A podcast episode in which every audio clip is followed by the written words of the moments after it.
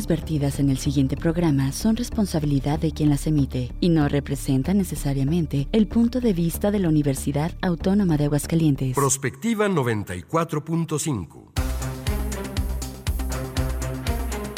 Un espacio para analizar el entorno político, social y económico de la mano de los profesionales. Prospectiva 94.5. Comenzamos.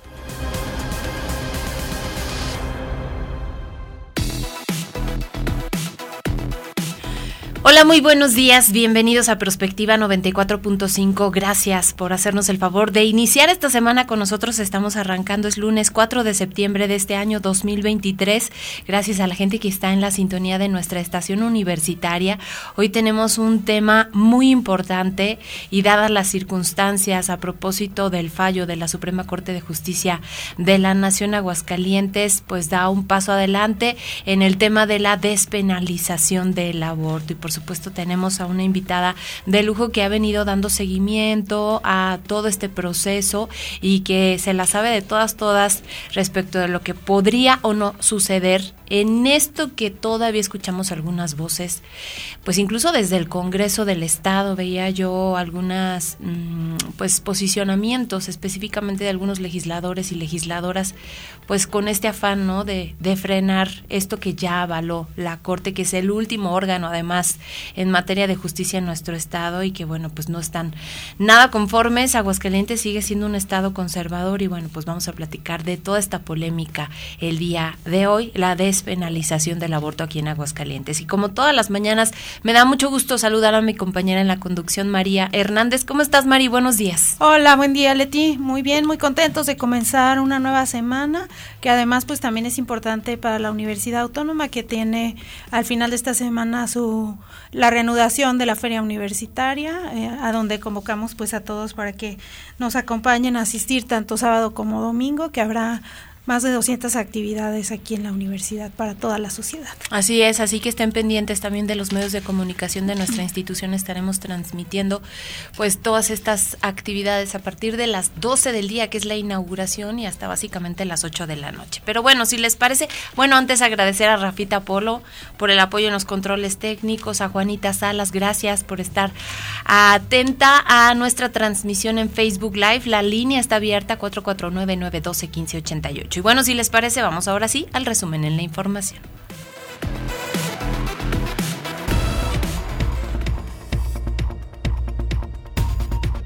El Instituto de Servicios de Salud del Estado de Aguascalientes confirmó que se detecta el primer caso autóctono de dengue en la entidad, por lo que comienza con un procedimiento especial para reducir la propagación del mosquito. Esta dependencia estatal señaló que una de sus brigadas estará efectuando un procedimiento denominado nebulización. Lo van a hacer en distintos puntos de la entidad y este consiste en esparcir insecticidas en el aire mediante equipos especiales. Estas jornadas se realizarán especialmente en el oriente, es la zona en donde se detectó este primer caso de dengue en un infante, por cierto, que ya está siendo atendido y con esto pues se encienden las alertas, sobre todo pues para evitar las lluvias son las que permiten la propagación de este mosquito. Entonces cualquier recipiente que tenga agua, hasta una corcholata para que me entiendan, según los especialistas, este puede ser eh, pues ahora sí que un lugar propicio para la proliferación de este mosquito. Entonces bueno pues empiezan estas brigadas y atentos todos por supuesto ante los síntomas de, de dengue aquí en Aguascalientes. Sí, efectivamente escuchaba varias entrevistas el fin de semana con el director del Instituto de Salud que hablaba de pues de fiebre, de como síntomas de gripa y mucho dolor en, en los ojos, en la parte como posterior del ojo, que es como uno de los signos más importantes de alerta que tiene que ver con el dengue. ¿no? Y bueno, pues esto de las nebulizaciones, según yo, debe ser, realizarse también pues en todos los lugares cercanos a como a los ríos, arroyos y lugares donde existe pues acumulación de agua estancada y pues tener cuidado, como decías tú, de que nuestros patios pues no se dejen las cubetas con agua hasta cualquier pe recipiente. pequeños recipientes uh -huh. que no se queden con agua porque pues son una fuente de propagación de, de los mosquitos. En un acto que congregó a miles de militantes y simpatizantes, la, senadora panista Xochitl Galvez acudió a recibir la constancia como coordinadora del Frente Amplio por México. Originalmente este domingo estaba programada la celebración de una elección interna del Frente Amplio para la cual se habían inscrito más de dos millones de ciudadanos y se había impreso la papelería electoral. Sin embargo, la cancelación de la candidatura de Beatriz Paredes ante la declinación en favor de la senadora Galvez alteró el rumbo del proceso. En su mensaje, Xochitl Galvez se pronunció por dejar atrás las diferencias ideológicas para trabajar unidos en un proyecto opositor que pueda vencer a Morena y estos eventos se replicaron también en diferentes partes de la República manifestando cierto apoyo a la senadora Galvez. Vamos a escucharla. Una presidenta que respete a todas y a todos, que gobierne para todas y para todos y tres, no vamos a engañar ni manipular a la gente. Por lo pronto, en Morena las encuestas cerraron este domingo con el 80% de la muestra levantada. Esto lo informó Mario Delgado, presidente de este instituto político. Dijo que el 100% de estas se alcanzará hoy lunes, como lo había acordado la Comisión de Elecciones. Asimismo, pidió a las corcholatas esperar las fechas acordadas y mantener la unidad, así como evitar activismos a favor de nadie con la finalidad de concluir el proceso de manera satisfactoria. En su mensaje a la militancia pidió paciencia y también prudencia por eso hacemos un llamado nuevamente a no realizar ningún tipo de activismo en favor de nadie, ni llamadas de call centers, ni perifoneo, ni pautas en redes, cadenas de WhatsApp, volanteos, pegas de pósters o pintas de bardas. El próximo martes 5 y miércoles 6 se iniciará la apertura de urnas y el conteo final, con toda transparencia y tal como lo acordó el Consejo Nacional, Tendremos resultados el 6 de septiembre. No hay ni habrá resultados parciales, por lo que nadie puede adelantar información en ese sentido. Y sin duda esta será pues la semana de, que, dedicada a Morena definitivamente, porque pues mientras tanto los simpatizantes de Marcelo Ebrard denunciaron este domingo el presunto secuestro de paquetería electoral en el estado de Chiapas. Los afectados aseguran que los vehículos de un convoy pertenecientes a la Secretaría de Salud habrían sido utilizados para promover la campaña, campaña de Adán Augusto López, cuñado del gobernador de Chiapas, Rutilio Escandón. Los hechos se reportaron en Tuxtla Gutiérrez, la capital del estado, donde seguidores de Adán Augusto exigieron la entrega de las paqueterías de las encuestas que estaban siendo transportadas en vehículos no oficiales. El incidente ha generado preocupación entre los seguidores de Marcelo Ebrard, quienes alegan que este acto pone en entredicho la transparencia y la equidad en el proceso electoral. Sin embargo, el aspirante a la conducción del proyecto de Morena confía en que se respete la decisión de millones de personas que avalan su posible candidatura. Escuchemos a Marcelo Ebrard. Hoy somos millones. Según todas las encuestas, representamos a más de 20 millones de mexicanas y mexicanos el día de hoy. Y eso es gracias a ustedes. Que el pueblo decida libremente en una boleta el rumbo que va a seguir México. Y bueno, el presidente Andrés Manuel López Obrador difundió este domingo estas imágenes sobre lo que es el primer viaje del tren Maya, en donde estuvo acompañado de funcionarios, pero también estuvieron ahí empresarios como Carlos Slim, parte de su familia, su hijo Andrés López Beltrán. En este video, que dura más o menos tres minutos, se observa que a lo largo del convoy de cuatro vagones se concentraron ciudadanos que saludaban a los pasajeros. En una de las paradas, López Obrador agradeció la colaboración de todos mientras estuvo rodeado de funcionarios y trabajadores trabajadores del tren Maya. En la mañanera, hace unos minutos, Maite Ramos Gómez, quien es directora de Alstom México, explicó el motivo porque surgió esta duda durante este fin de semana por el cual el tren Maya iba a marcha lenta y las pruebas que se hicieron decía no podemos esperar que el primer recorrido esté a 160 kilómetros de velocidad. Tiene que iniciar con una velocidad más baja porque se están haciendo pruebas, así lo dijo. ¿Qué fue lo que probamos? Bueno, dos cosas muy especiales. Además de todos los sistemas eh, involucrados en el tren, hay dos elementos muy importantes. El sistema de tracción frenado, que nos permite que realmente el tren avance y frene, pero además con la puesta en punto. Es decir, se empieza a baja velocidad. No podemos esperar que el primer recorrido de un tren vayas a 160 kilómetros de velocidad, porque no funciona así. Se va probando poco a poco y se van incrementando las velocidades empiezas con una velocidad más baja y poco a poco se va probando el tren, sobre todo en la dinámica ferroviaria, que esta es la siguiente.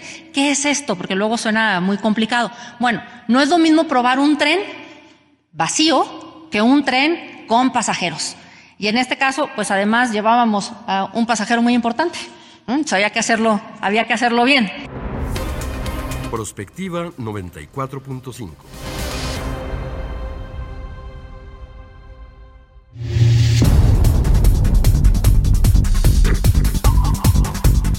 Aguascalientes se convierte en el estado número 2 en despenalizar el aborto gracias a la resolución emitida por la primera sala de la Suprema Corte de Justicia de la Nación, que con cuatro votos a favor aceptó el amparo promovido por organizaciones civiles defensoras de los derechos humanos y de las mujeres. La interrupción voluntaria del embarazo forma parte de los derechos reproductivos de las personas y por tanto es un derecho humano. Es por ello que la despenalización del aborto no solo garantiza que se reciba atención en el sistema de salud pública, sino que beneficia particularmente a quienes se encuentran en contexto de vulnerabilidad social y económica. A inicios del 2022, las organizaciones GIRE, Morras Help Morras, TERFU, SECADEC y Cultivando Género presentaron un amparo en contra de la penalización del aborto en Aguascalientes. Hoy, después de casi dos años, la primera sala de la SCJN dictó sentencia que obliga al Congreso, antes de que finalice el periodo ordinario de sesiones, a derogar los artículos declarados inconstitucionales y que se refieren al aborto, como son el 101, el 102 y el 103 del Código Penal de Aguascalientes, que incluso castigaban el aborto a víctimas de violación si antes no se obtenía autorización de un juez para practicar el procedimiento médico de interrupción. En línea con la sentencia judicial y las modificaciones legislativas, en Aguascalientes como en los 11 estados que han despenalizado el aborto, los sistemas de salud locales ofrecerán de manera universal y gratuita los servicios de interrupción del embarazo. Todos los amparos están basados en la sentencia de la SCJN sobre la inconstitucionalidad del delito del aborto emitida en 2021. Esta sentencia, que tiene validez federal, dice que castigar jurídicamente el aborto voluntario es inconstitucional y sentaba un precedente para todos los demás casos similares que llegaban a los tribunales. Por lo tanto, la sentencia dictada la semana pasada hace explícito y obligatorio el respetar este derecho de las mujeres y personas gestantes. No obstante, en un país donde la Iglesia Católica tiene importante influencia, especialmente en algunos de los estados donde se despenalizó el aborto, se han presentado problemas para poder acceder a un procedimiento médico de interrupción, por aspectos como la objeción de conciencia y el miedo a los señalamientos sociales, por lo que la sentencia es solo un punto de partida y falta mucho por andar. Sobre este y muchos más temas hablaremos hoy en Perspectiva 94.5.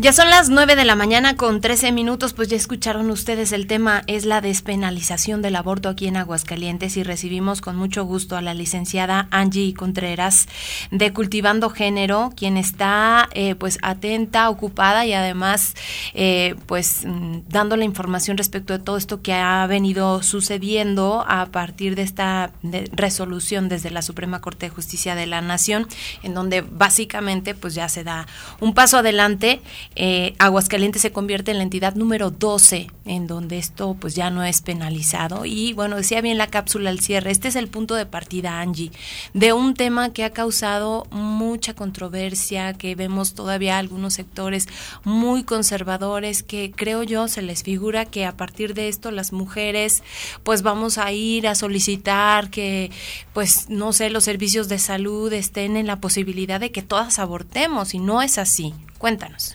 Leti Maric, pues muchísimas gracias, buenos días y gracias por, por, la invitación y ahora ya literalmente con humo verde, porque después de que por acá estuvimos platicando hace unas semanas, eh, después de bastantes, y, y hay que decirlo, eh, llegar a esta resolución es un proceso de más de 30 años, porque esto no es un trabajo que se haya hecho solamente ahorita, sino que hay muchísimas compañeras que durante muchísimos años han estado trabajando en diferentes, ahora sí, trincheras, acciones, capacitaciones, sensibilizaciones para lograr esto.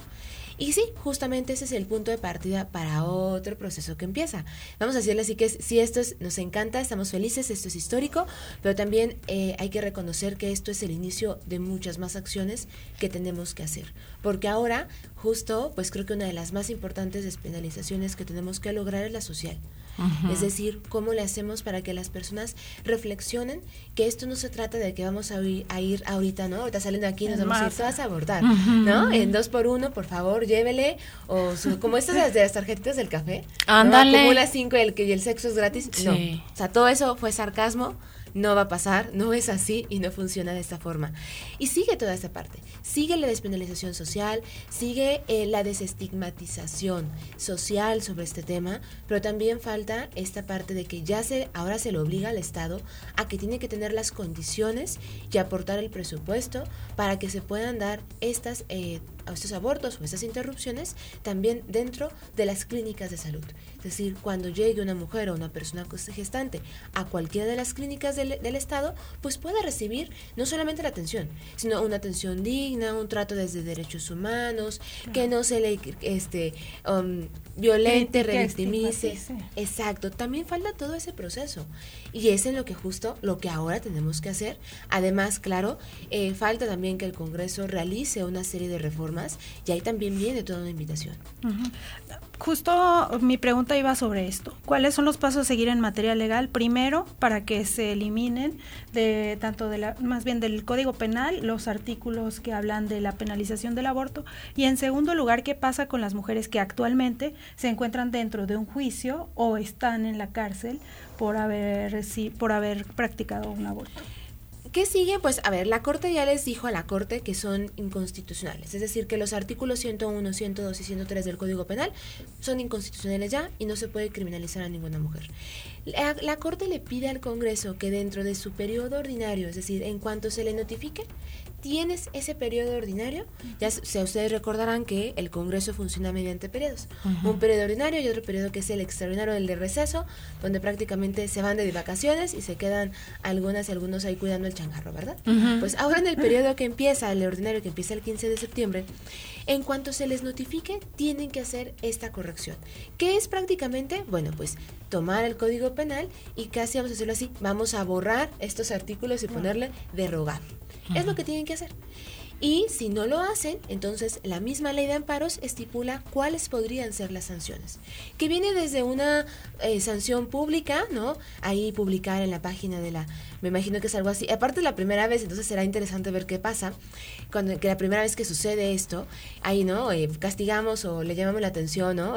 ahora que regresaron a clases, ese sellito de no cumplió con su tarea, algo así, al Congreso, por no hacerlo. También pueden ser sanciones, por ejemplo, alguna multa económica y tienen que hacerlo. Si no lo hacen, o sea, de todos modos, ya son inválidos. O sea, actualmente ya después de esto, pues no se puede criminalizar a ninguna mujer o persona gestante. Pero, ¿qué es? Y justamente, ¿qué pasa con quienes ahorita están en algún proceso o ya tienen sentencias? Pues tendrán que salir, tendrán que hacerse las adecuaciones porque además, para si saben qué, ya se dijo que esto no, va para atrás. Que también aquí eso es esta llamada a las y los jueces, porque esto también ya se había dicho desde el 2021. Con la resolución de Coahuila ya se había dicho que no se podía iniciar un proceso a quien decidiera por decisión abortar. Entonces, las carpetas que están abiertas hasta, hasta el momento, pues tienen que cerrarse, cosa que ni siquiera se tuvieron que haber abierto. Luego preguntan mucho por los números. Bueno, el secretario de Ejecutivo nos dice que hasta mayo de este año había siete, siete carpetas. No sabemos si serán de mujeres, de hombres, de personal médico, no lo sabemos porque eso ya no nos lo dice, pero había estas carpetas. El, ministro eh, González eh, eh, Alcántara Carranca, que es el que hace este proyecto, habla que había hasta 73 personas que habían sido encarceladas en Aguascalientes por estos procesos. Entonces, tienen que salir. Pero aquí sí quiero aprovechar para hacer una aclaración. Lo que estamos, lo que se logró es cuando es el aborto por decisión. Si alguien practica un aborto sin decisión, si alguien practica una, le practica a alguien un aborto de obligándolo, donde no hay decisión, ahí sí sigue siendo delito. Porque eh, no recuerdo quién fue, hace el jueves, si no me equivoco, y dijo que quienes estaban encarcelados ahorita o pasando por sentencias eran hombres. eran hombres que habían cometido otros delitos, por ejemplo, un feminicidio y también había el aborto. Entonces, eso empezó a generar, porque empecé a leer en redes sociales este miedo de, no, entonces también los van a dejar libres. No, ahí no. Porque lo que se logró es sobre la decisión y la autonomía de las mujeres y personas gestantes que decidimos sobre nuestro cuerpo. Si yo decido, no me tendrían que meter a la cárcel. No me tendrían que empezar una carpeta. Pero si alguien decide sobre mi cuerpo, si alguien me obliga, si alguien me practica un aborto, o por ejemplo, si alguien me eh, comete algún otro delito y eso me provoca un aborto, entonces eso va a seguir siendo sancionado. Y eso es bien importante dejarlo claro porque se ha prestado a esta desinformación y también al miedo. Y claro que es válido decir, bueno, si alguien, ¿no? Por ejemplo, hubo, un feminicidio hace eh, cinco años muy lamentable aquí en Aguascalientes, donde esta persona comete este feminicidio, pero también sobre, en este caso, el, el producto, que aparte ya estaban a meses, a semanas de nacer. Ahí sí tiene que cumplir la sentencia. Y eso es bien importante dejar esa, hacer esta aclaración. Yo desde que te escuchaba eh, con este tema, eh, esta eh, pues solicitud que hacen legal a la Suprema Corte de Justicia de la Nación para la despenalización del aborto aquí en Aguascalientes, te escuchaba muy segura, porque este ya era un tema que la Corte, en el que la Corte se había pronunciado pues a favor de las mujeres, ¿no? De respetar el derecho que una mujer tiene sobre su cuerpo, sobre decidir sobre su cuerpo. Y te preguntaba antes de iniciar el, el programa si había eh, alguna otra forma legal en la que todavía estos grupos que se resisten. Y te pregunto esto porque eh, recién había escuchado pues parte de los discursos, incluso de legisladoras que están pues en este tema de, de, tratar de frenar por todos los medios que en Aguascalientes pues no se avale una medida de este tipo y entonces el discurso iba en ese sentido de que esto no puede darse porque es un asesinato, un bebé, no sé cuántas cosas. Entonces hay alguna eh, otra forma para quienes pues están en contra de esto puedan eh, pues iniciar otro procedimiento.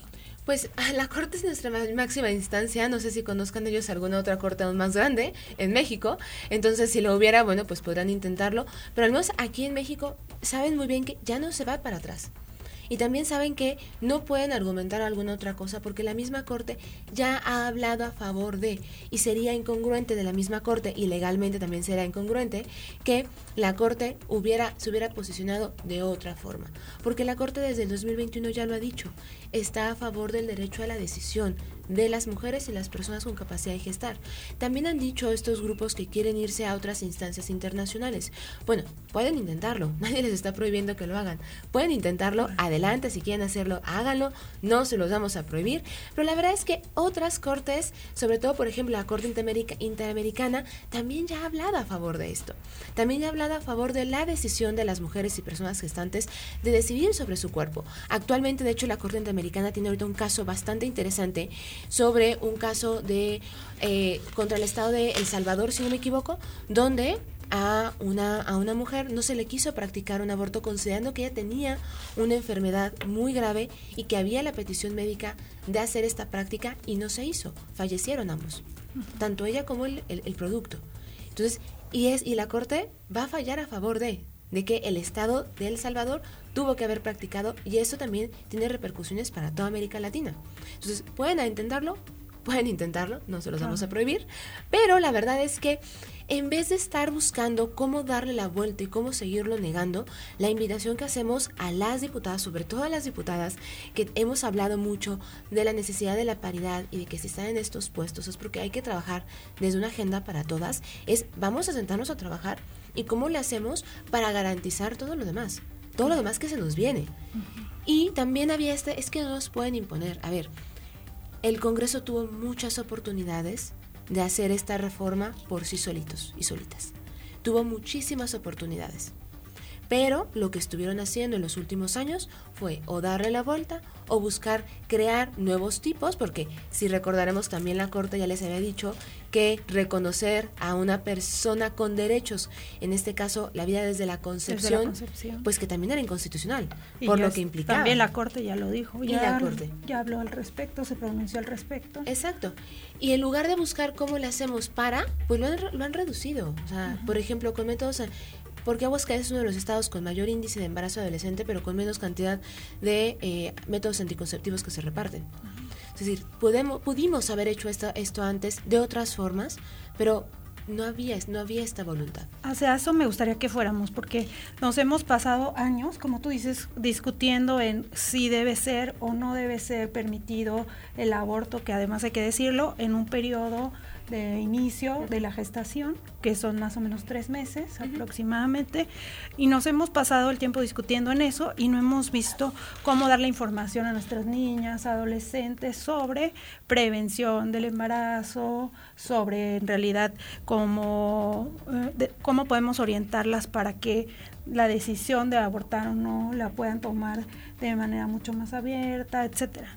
Y es, por ejemplo, y tú lo mencionas muy bien, Marique, ¿por qué no estamos hablando de educación sexual? ¿Cómo estamos hablando desde la prevención, por ejemplo? ¿Cómo estamos hablando de la información? Eso es lo que tendríamos que estar haciendo. Y no, la verdad es que hemos llevado los últimos, digo, 35 años en una discusión de sí, no, sí, no. A ver, esto no es sí, no. Esto no es una lucha entre colores de pañuelos. Esto es cómo lo hacemos para que quien decide ser madre pueda tener también un acompañamiento. Y quien decide no serlo, también lo pueda tener. Porque también nos han acusado de que estamos en contra de la maternidad. Bueno, disculpen, no, la verdad es que eh, adoramos a las infancias, ¿no? Yo, soy feliz eh, tía adoptiva y adoro a las infancias, ¿no? Soy, y no quiere decir que estamos en contra. Estamos a favor más bien de que cada una podamos decidir en qué momento queremos ser madres. Cómo queremos ser madres, bajo qué condiciones. Y, a ver, no les veo muy preocupados a estos grupos de la cantidad de casos que luego escuchamos de violencia cuando están en trabajo de parto, por ejemplo. Ahorita que mencionas eso, la violencia obstétrica y cómo eh, pues a veces hay un trato muy deshumano del personal de salud hacia las mujeres que están justamente a punto de tener a sus bebés. Y pienso yo, a propósito de esto que ya se va a poder dar aquí en Aguascalientes, pues la necesidad de primero concientizar al personal médico, porque si vemos casos de violencia obstétrica, imagínate en un caso de aborto, sobre todo porque yo he escuchado incluso personal de salud que por cuestión ética o religiosa no quiere practicar un aborto a pesar de que está obligado a hacerlo por la ley. Entonces, primero pues como el romper estas barreras y segundo pues como la sensibilización del trato que tienen que dar a las mujeres que acudan al servicio de a practicarse un aborto. Justo, y eso es lo que nos, eso es lo que sigue.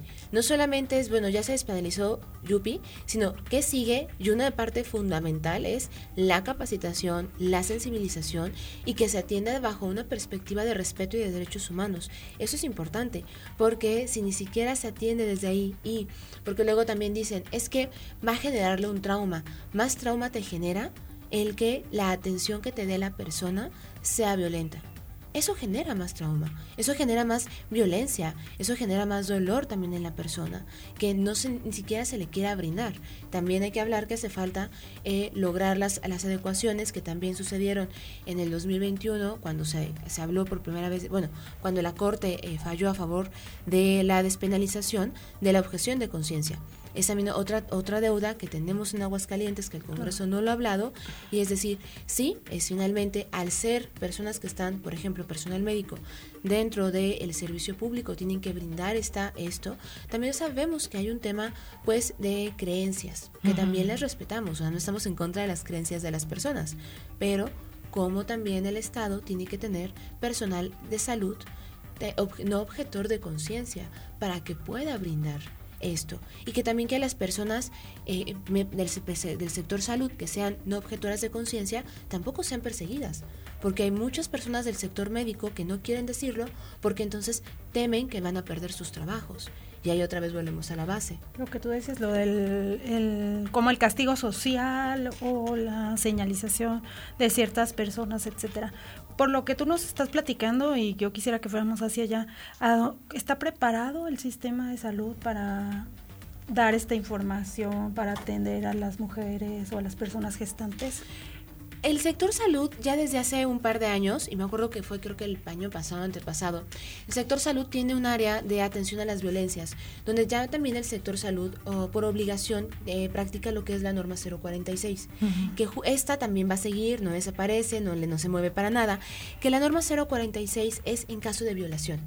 En caso de violación se puede solicitar la interrupción de, del embarazo. No es necesaria la denuncia. ¿Por qué? Pues por también todas las problemáticas sociales que trae ¿no? una violación. Sobre todo considerando que en menores, niñas, adolescentes, la mayoría de estos se dan por parte de algún familiar. ¿no? Y cómo sigue siendo todavía estigmatizante el cómo vas a denunciar al familiar, ¿no? Entonces, el personal médico y el sector salud ya tiene que tener estas, estas condiciones para que si alguien solicita, pueda practicarlo. Ahora el tema es cómo lo hacemos de forma más ampliada, para que no solamente sea en el municipio capital o en la capital, sino que sea en todas las unidades de atención médica del Estado a lo largo del Estado y que se pueda brindar, que se cuente además también, por ejemplo, con los insumos, que se cuente con la información. En algunas dependencias ya he visto, por ejemplo, estos folletos, sobre todo a partir de la resolución del 2021, en las dependencias ya había estos folletos. Me acuerdo que en algún otro programa que me tocó estar con una persona del sector salud, decía, ¿no? Este, llevó sus folletos que estaban entregando y yo, ah, sí, a ver, le tomamos foto y lo publicamos y fue de a ver si es cierto, ¿no? Quienes vayan a un, a un, centro de salud, por favor, díganos si ven estos folletos. No, bueno, y pronto y preciso, luego, luego se pusieron a, a entregar estos folletos. Yo los he visto en algunas dependencias ya. Entonces es, sí, sí, al menos lo que se ha dicho es que sí lo hacen, que tienen esta información, pero hay que ver cuánto personal tenemos. Hay que ver el presupuesto, hay que ver también las condiciones de los espacios, porque tampoco es como que, ay, bueno, va a ser ahí ya. No, o sea, ¿cómo? ¿Cuál va a ser el mismo protocolo? ¿A qué si, si llega a cierto centro de salud, pero va a ser en el otro, cómo se va a canalizar, cuál va a ser el plazo, porque también es dentro de cierto tiempo. O sea, son bastantes cosas que tenemos que adecuar a lo que se supone que ya está haciendo el mismo Estado. Claro. Y Oye, y el servicio tiene que ser gratuito además. Exactamente, el servicio tiene que ser además gratuito. ¿Por qué? Porque justamente lo que buscamos es que no exista ninguna barrera o que por ninguna otra condición no, no puedas acceder. ¿Qué es lo que pasa? A ver, también el aborto en Aguascalientes ya se estaba dando y ya se daba desde hace muchísimos años. Y si no se daba aquí, quienes podían pagarlo se iban a Ciudad de México. Sí. Y quienes podían pagarlo más se iban a Estados Unidos. O sea, es decir, que no por tener tú, o sea, no por no contar con el recurso económico, no puedas acceder a un derecho. ¿Por qué? Porque también es un tema médico. Claro.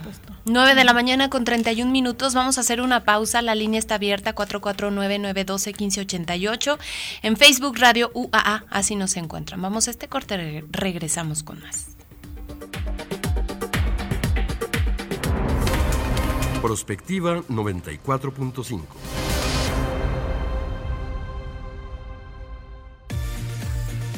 XHUAA 94.5 MHz de frecuencia modulada. Estudios y oficinas en el edificio 14 de Ciudad Universitaria. Aguascalientes, México. Radio UAA. Proyección de la voz universitaria. Habla Andrés Manuel López Obrador.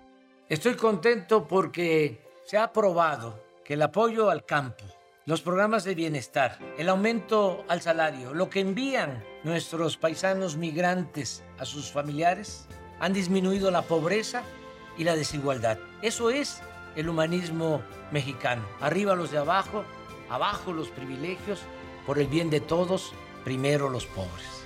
Quinto informe, Gobierno de México. Ahí viene la cuarta transformación, con este ritmo que está sabrosón, unidos en una revolución que mi México lindo merece hoy. Ay, a la izquierda como el corazón. Vete, vete, es la cuarta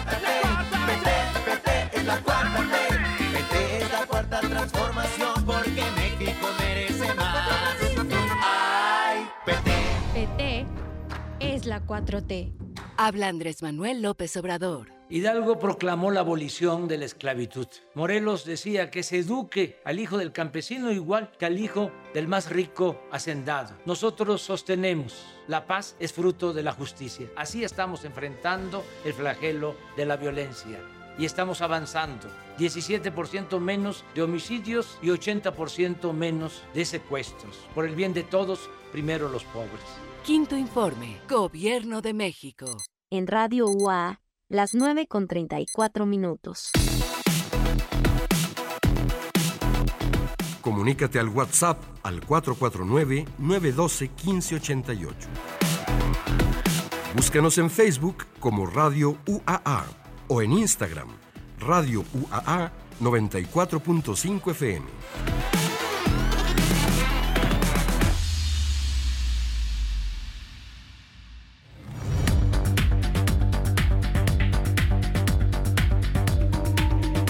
Son las 9 de la mañana con 34 minutos. Estamos de regreso, estamos platicando con la licenciada Angie Contreras de Cultivando Género de este tema a propósito de la despenalización del aborto. Y bueno, yo le preguntaba fuera del aire cuál podría ser la situación de una mujer que ya sabe que esto está, o sea, no la van a penalizar por abortar.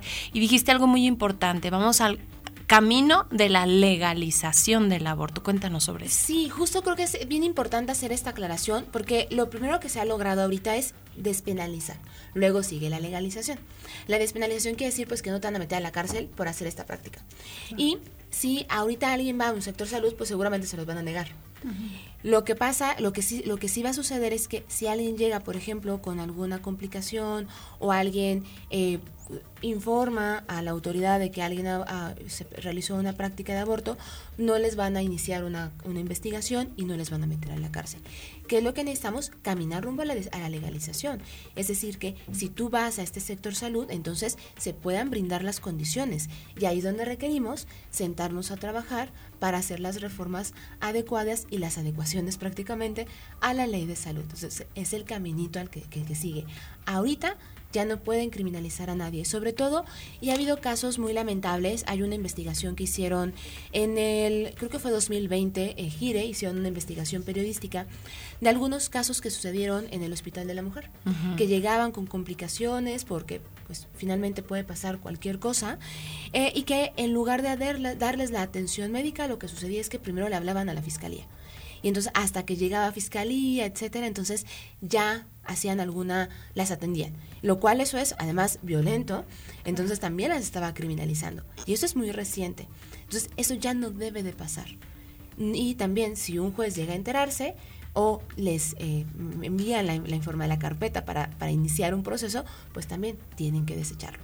Eso es lo que ahorita tenemos. Vamos ahora caminando hacia la legalización. Y para eso necesitamos sentarnos a trabajar desde una perspectiva de derechos humanos y una perspectiva de género. ¿Y hay voluntad en realidad para trabajar en la legalización del aborto o lo vamos a dejar también por muchos años ahí detenido? ¿Tú cómo ves las cosas? Gran pregunta. Pues a ver, yo quiero decir que sí, que hay voluntad. Uh, y hay voluntad por las organizaciones, hay voluntad por las colectivas, hay voluntad por quienes han acompañado a abortos desde hace muchísimos años y que lo siguen acompañando. Por nuestro lado, hay interés. Hay también algunas, uh, algunas diputadas que eh, abiertamente también se han posicionado desde los derechos de las mujeres y las personas gestantes, pero hay que, y también hay personas que están dentro del servicio público que también trabajan desde el tema. El tema es cómo le hacemos justo para que podamos sentarnos a dialogar y que no vayan a sacarnos con todas estas temas, sobre todo que muchas son desinformación, etcétera. No está fácil, o sea, también somos realistas, por eso nos tuvimos que ir vía amparo, porque somos realistas que el Congreso está lamentablemente en este tema, es una mayoría eh, que está en contra de, eh, uh -huh. de, la despenalización, que está en contra de los derechos de las mujeres, que está en contra de muchos derechos, definitivamente. Digo, ni siquiera, si no se ha logrado ni siquiera eh, hacer la reforma para matrimonio igualitario, bueno, ¿qué otras cosas queremos pedirles, no? No está fácil, definitivamente, pero a ver, si se ha estado trabajando desde hace más de 35 años en el tema, se seguirá buscando las medidas necesarias para lograrlo. Claro, y luego también hablar sobre pues los abortos clandestinos. De hecho, yo platicaba alguna vez que eh, pues tomamos este tema de cómo se hizo un estudio aquí mismo en la Universidad Autónoma de Aguascalientes. Eh, una catedrática decidió salir a preguntarles a las alumnas si alguna vez en su vida eh, habían abortado o estarían en la posibilidad de considerar un aborto. Y muchas chicas veían esto real, una posibilidad. Y lo peor es que eh, tomaban las decisiones por miedo a los papás o por miedo a que el novio las dejara. O sea, decidían abortar y además de, la información que recopiló era muy sencillo. Ahora, sí que hay un mercado como negro desde donde hay prácticas que no son seguras, que ponen en riesgo a las chicas o métodos como pastillas, como tés, como cosas que ellas se tomaban para poder abortar y lo lograban. Entonces, hablar de todo esto también es importante porque al final pues se ponía en riesgo la vida de las mujeres. Y lo lograban algunas, pero me imagino que otras pues sí se ponían en grave riesgo también. Exacto, que también eso es muy importante, justo la gran cantidad de desinformación que hay. Aquí en Aguascalientes tenemos a compañeras que dan acompañamiento con información y que son finalmente prácticas seguras, que se realicen desde la clandestinidad, pues lo se tenía que hacer, porque si no te metían también a la cárcel a ti por acompañar. Entonces, por eso la clandestinidad, porque pues como se criminalizaba a quienes también brindaban la información, al personal médico o a quien se realizaba esta práctica, por eso se realizaba desde la clandestinidad. Pero no quiere decir que no fueran seguros. Hay información que sí, que dice, eh, bueno, o sea, cantidad de desinformación que puede provocar una complicación, pero las acompañantes aquí en Aguascalientes están capacitadas, brindan información, acompañan durante todo el proceso y no pasan a más que pues un cuanto dolor, como si fuera un cólico muy fuerte, ¿no? Y, y, lo que sigue. Pero eso es bien importante, que quienes deciden pues puedan acercarse a la información por más segura, sobre todo para no ponerse en riesgo. Pero también aquí, y esto que comentabas, ¿no? El miedo que se tiene al decirlo, el miedo que se tiene a que mamá o papá, ¿qué van a decir? Y eso lo vemos, por ejemplo, en cualquier situación de violencia, en cualquier situación, por ejemplo, hasta de misma educación sexual, que se tiene miedo a lo que se va a decir. Y aquí también la pregunta es, las personas adultas, y sobre todo quienes son madres y padres, cómo estamos escuchando a hijas e hijos, cómo estamos compartiendo también esta información. Y ojo, no solamente para ellas, también para ellos.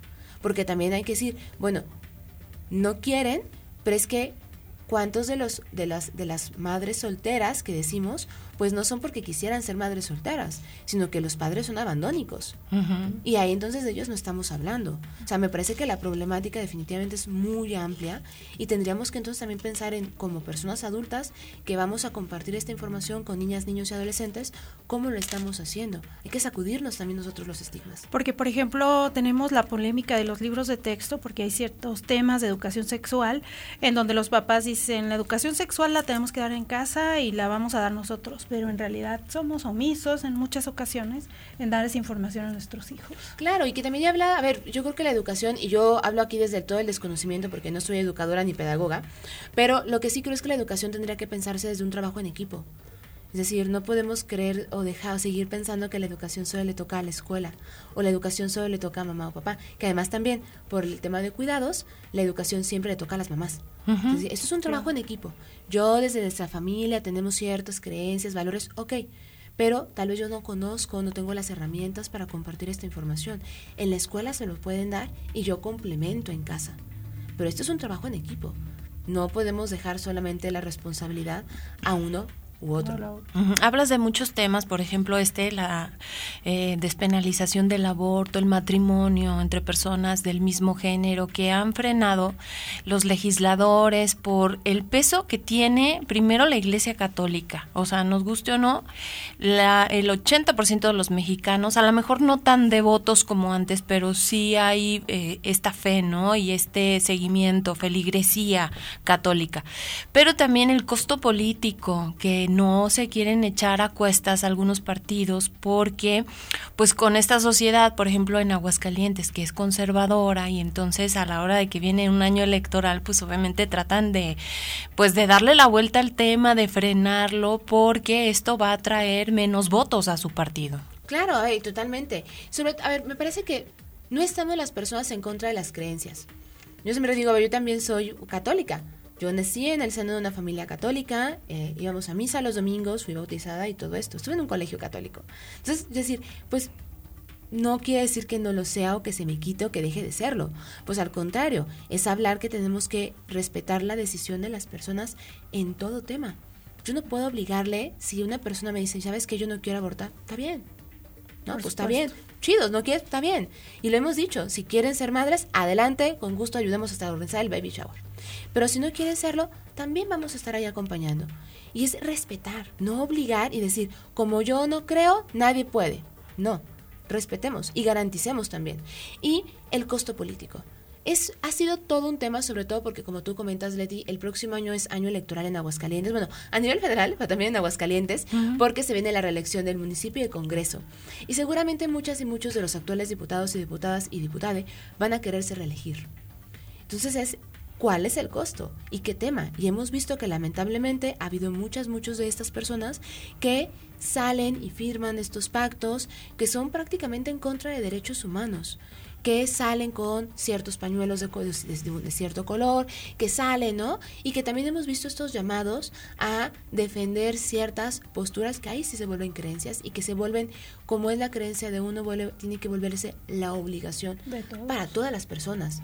Y lo hemos visto en las elecciones pasadas, lo hemos visto, bueno, al menos en, en mi uso de memoria política, yo creo que en los últimos 15 años ha sido muy marcado esta, este costo político que tiene y aquí la, la invitación sería, a ver, estamos hablando de derechos, estamos hablando de personas.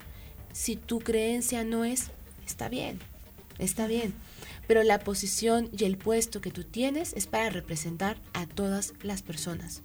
¿Cómo lo hacemos entonces? Para trabajar por todas las personas y a respetar la legalidad, ¿no? Cuando ya eres electo un cargo de elección popular, como tú dices, representas a todos y a lo mejor dejar que la sociedad civil desde las diferentes organizaciones realicen su trabajo de información hacia las ideologías distintas, ¿no? O sea, tanto, eh, vamos a decirlo por su nombre, el Frente Nacional por la Familia, por su parte, como las, este, los grupos feministas o de equidad de género, que cada una de la información que se necesita y que al final de cuentas uno en lo individual pueda decidir hacia qué lado pues considera que es prudente actuar, ¿no? Exacto. Y, y, que y que aquí no estamos, y, y, que me parece que es maravillosa esta reflexión, Mari, no estamos diciendo, ay, tienen que obedecer lo que decimos los grupos, por ejemplo, de sociedad civil, feministas y de derechos humanos. No, a ver, no estamos diciendo que ahora nos tienen que hacer caso exclusivamente. cómo ponemos sobre la mesa estos temas y desde la ley se garantiza lo que sea necesario para que las personas puedan justamente tomar su decisión. Como por ejemplo se da información para que las personas con información puedan decidir. Yo voy a seguir trabajando desde los derechos de las mujeres y el Frente va a seguir trabajando desde sus creencias. Y está bien, cada uno tenemos nuestras banderas, pero el Estado, el Congreso, no debería entonces tener una postura, porque además recordemos que el Estado es laico.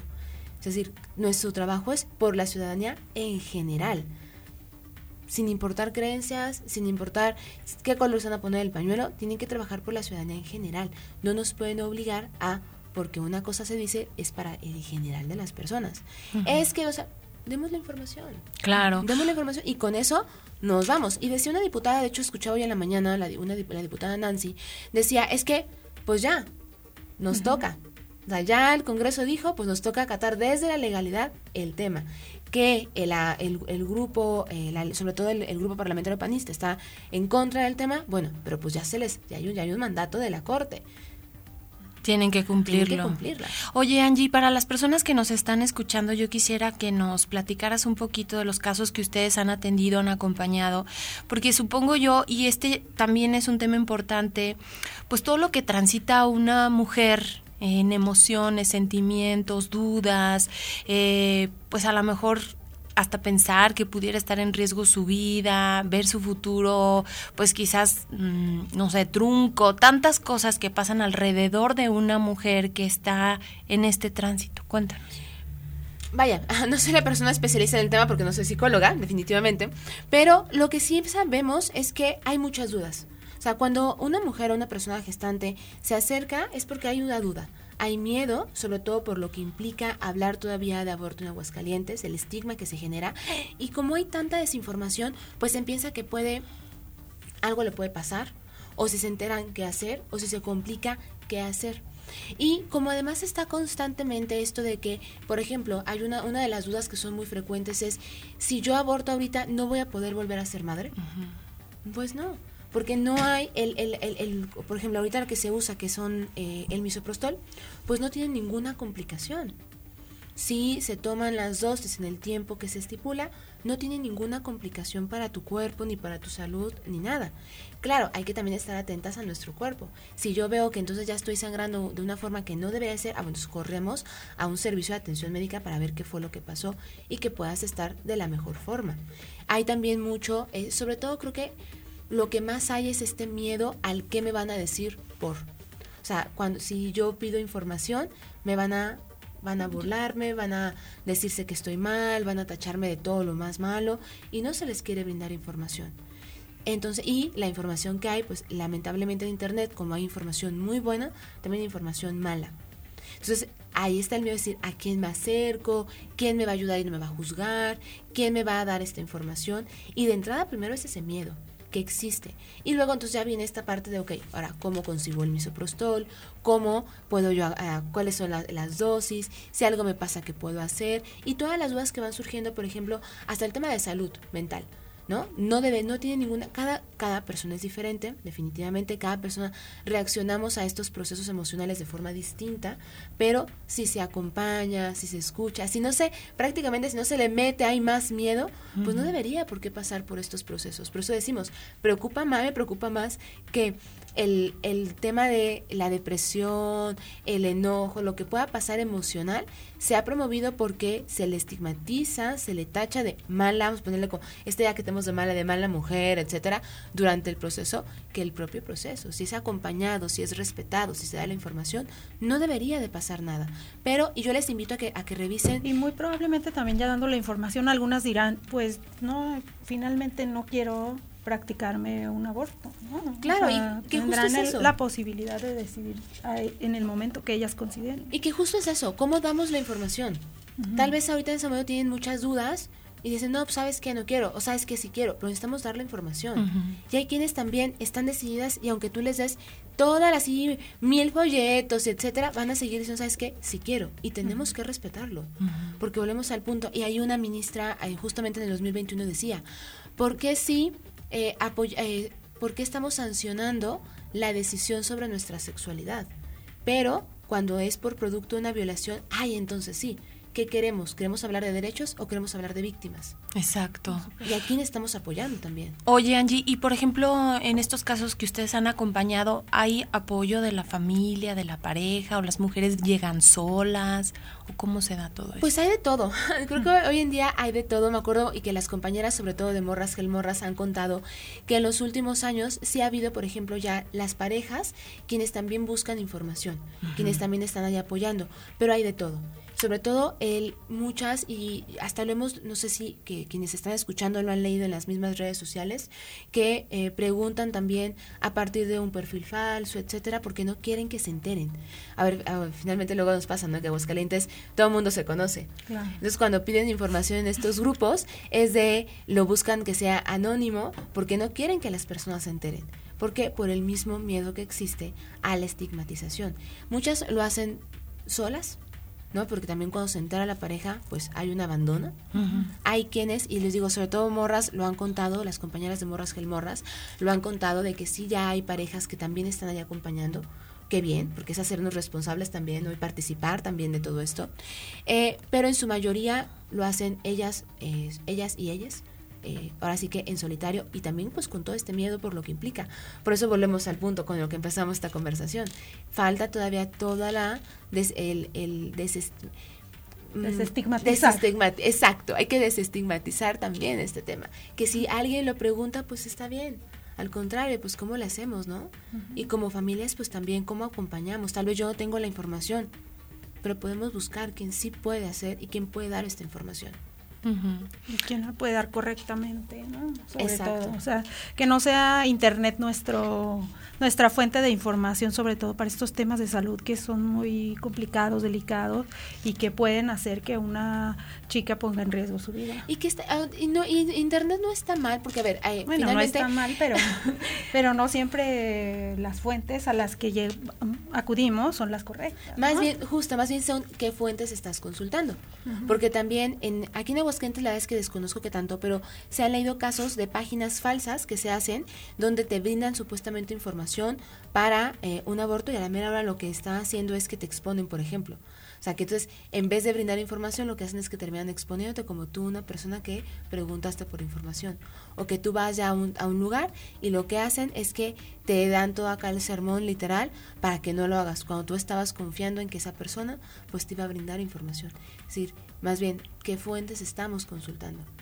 Y yo creo que, pues lo más importante, como decíamos al principio, es justo eso, volver al principio de todo esto que se puede convertir en un problema eh, fuerte para una mujer en todas las circunstancias, ética, moral, médica, social, etcétera, ¿no?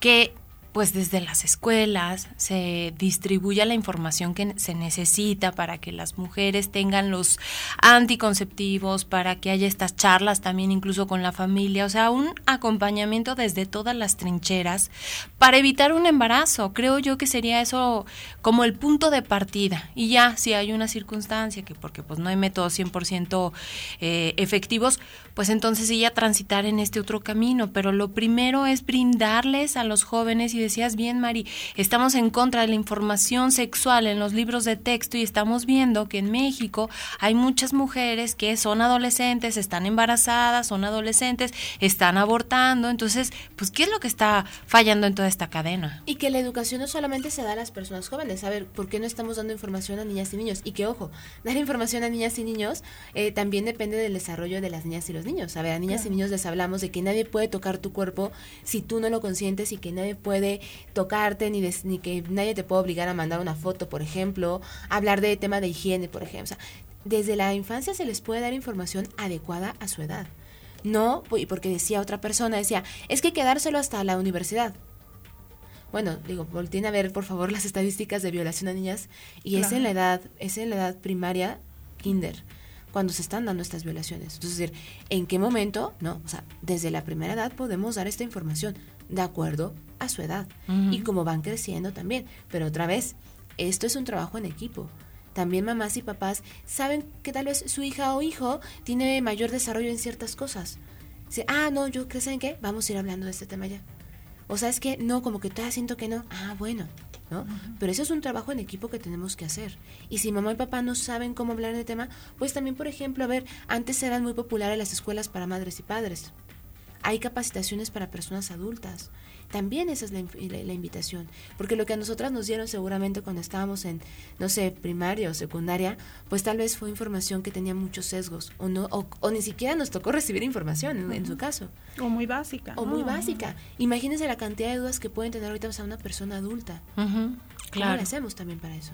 Oye, Angie, ¿dónde pueden acercarse con ustedes si alguien quiere, pues no sé, orientación, información? Pues pueden encontrarnos en todas las redes sociales, tanto nosotras como Cultivando Género, pero también a todas las organizaciones que eh, promovieron este amparo, Morras Gelmorras, Terfu, Secadec y Gire. A todas nos encuentran en las diferentes redes sociales, tanto en Instagram, eh, bueno, X, antes Twitter y Facebook, ahí nos encuentran, sobre todo las compañeras de Morras Gelmorras que son quienes brindan, tienen toda la experiencia de bastantes años dando acompañamiento específicamente en tema de aborto y todas las demás organizaciones que también estamos brindando información, capacitación en todos estos temas y que estamos, eh, y si no nos la sabemos, buscamos y, eh, información de quién la tiene para compartírselas. Perfecto, pues te agradecemos muchísimo esta reflexión, esta información y esta participación con nosotros como siempre, Angie. Al contrario, ustedes. Esta es tu casa y bueno, pues ahí quedamos eh, pendientes porque pues ahora sí que al arranque también decíamos es el punto de partida para muchas cosas que se vienen en las distintas trincheras que engloban a este tema, la despenalización del aborto aquí en Aguascalientes. Y nosotros ya nos vamos, Mari. Ya nos vamos. Queremos agradecer a todas las personas que nos escuchan a través de streaming. Hoy, por ejemplo, le mandamos saludos a Orland, California, a Winnipeg, Canadá, en Wichita, Kansas. Nos escuchan también en Guadalajara, Jalisco, en Guadalupe, Zacatecas, aquí en Aguascalientes y hasta en Kassel, Alemania. Así que saludos hasta todos esos puntos que nos escuchan a través del streaming radio.ua.mx. Gracias a todos ustedes, por supuesto, por la participación. Gracias también a Rafita Polo por el apoyo en los controles técnicos, a Juanita Salas en la transmisión en Facebook Live. El día de mañana también tema interesante, Mari. El día de mañana vamos a hablar sobre el maíz transgénico y todo este tema que se que se está discutiendo en el panel del TEMEC sobre pues si es saludable o no el consumo del maíz transgénico y pues también las implicaciones que puede tener económicas para nuestro país. Claro, así que los esperamos en punto de las 9 de la mañana. Gracias, María Hernández. Y bueno, pues desearles que tengan un excelente inicio de semana. Soy Leti Medina y nos encontramos mañana. Prospectiva 94.5 Un espacio para analizar el entorno político, social y económico de la mano de los profesionales. Prospectiva 94.5.